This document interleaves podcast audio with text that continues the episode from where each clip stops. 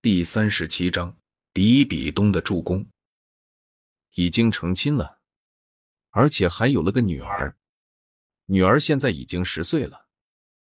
听到这些话，玉小刚只感觉自己的心脏狠狠的中了一箭，痛得他几乎无法呼吸。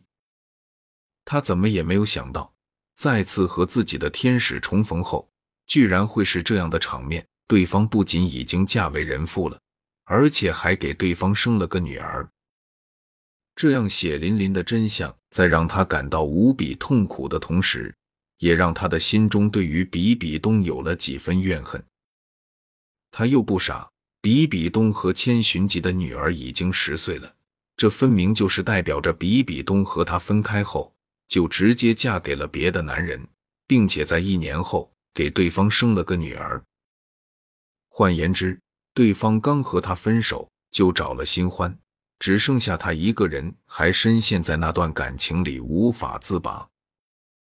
或许因为心中还在意比比东，而一直没有接受柳二龙表白的他，在对方眼里就是个笑话吧。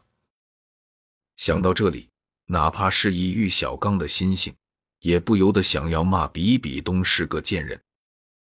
毕竟，怎么看？先变心的人都是比比东，而不是他。与此同时，他心中那因为自己喜欢上了柳二龙而觉得有些对不起比比东的歉意，也变成了对比比东的鄙夷和怨恨。鄙夷他刚一分手就迫不及待的找了新的男人，怨恨他根本没有把他们之间的感情放在心上。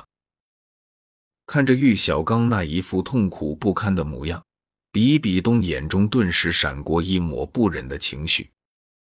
毕竟，对方无论怎么说都是他曾经最爱的人。看到对方这样痛苦，他也有些于心不忍了。当即，他抬起脚就想要上前去，不过最终他还是止住了脚步。这不仅是因为千寻疾及时拉住了他，更是因为他注意到了玉小刚看向自己时。眼中的鄙夷和怨恨，察觉到这点后，本来还有些心疼，觉得自己不该这样对玉小刚的比比东，顿时都快要气炸了。鄙夷、怨恨，你一个先变心的渣男，有什么资格鄙夷我、怨恨我？要知道，在老娘因为你而被关在小黑屋里受苦受难的时候，老娘都没怨恨过你。甚至还时时刻刻挂念着你，想着不牵连你呢。结果你丫的现在还怨恨上老娘了，而且明明是你先变心的，凭什么用看渣女一样的眼神看着我？错的人明明是你。这不想不要紧，越想比比东心里越气。往日的美好在这一瞬间仿佛都化为了乌有。取而代之是对玉小刚的不满和愤怒，甚至怨恨以及憎恶。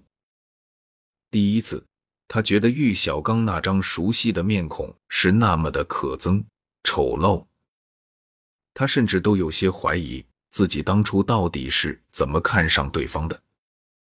长相平凡，实力低弱，性格阴沉，对感情也不忠贞，自己这的眼睛瞎到什么程度？才会认为对方是他的真命天子，是他的命中注定的另一半。这样想着，他看向玉小刚的眼神也是充满了厌恶和冰冷。不过，他毕竟也是武魂殿的继承人，一定的修养和心机还是有的，因此很快的就将这抹厌恶和冰冷掩饰了过去，换上了一副巧笑嫣然的样子，然后。保持着这个样子，比比东看向了玉小刚一旁的柳二龙。对了，不知这位妹妹是和玉小刚先生又是什么关系？凭什么在他被关小黑屋的时候，玉小刚这个渣男却能温香暖玉在怀？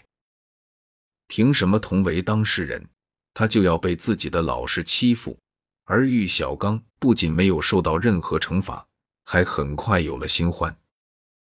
凭什么错的人明明是玉小刚，他却要被对方当渣女对待？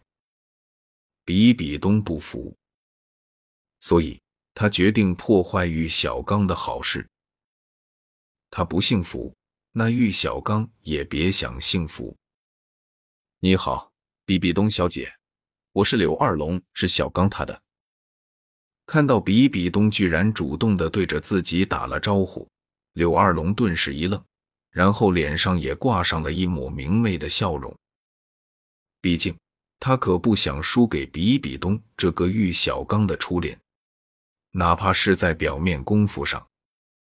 只是介绍完自己后，他却有些卡词了，因为他不知道该怎么介绍他和玉小刚之间的关系。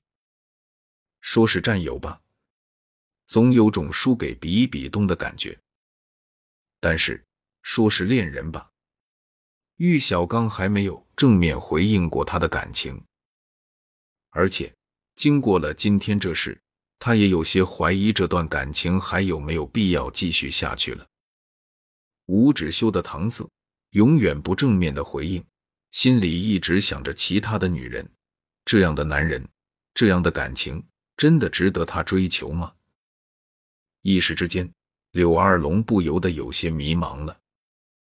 注意到柳二龙的迷茫，正因为比比东的变心而痛苦不堪的玉小刚，顿时打了个激灵。身为一个情场高手，他如何不知道这代表着什么？这分明就是代表着柳二龙在迷茫他和自己的未来，以及考虑这段感情到底值不值得了。而这无疑是一个危险的信号。想到这里，玉小刚一把接过了柳二龙的话：“二龙，她是我未过门的妻子，他可不想在失去了比比东之后，再失去柳二龙这个备胎。”而在说话的时候。或许是心里大男子主义作祟，又或者是男人的攀比心理，不想在这种场合输给千寻疾这个情敌。玉小刚直接一口确定了自己和柳二龙的关系，而因为知道柳二龙一直都喜欢自己，都想和自己在一起，所以他也丝毫不担心柳二龙会拆穿自己的谎言。至于为何说是未过门，而不是说已过门？他这是在给自己留一条后路，万一比比东还对他留有余情，那他随时可以改弦易辙。虽然得到了自己一直想要的答案，终于和玉小刚确定了关系，但柳二龙却感觉自己并不像想象中的那么开心。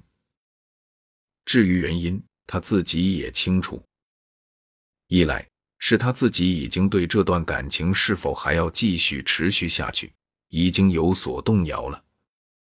二来，这是玉小刚为了打击情敌以及报复比比东才这样说的，并不是他的真实想法，只是一时的权宜之计罢了。这样的答案让他如何能够开心的起来啊？不过，因为心里还有玉小刚，因此。他还是给了玉小刚这个面子，并没有拆穿他，反而很是郑重的向着比比东和千寻疾再次介绍了自己。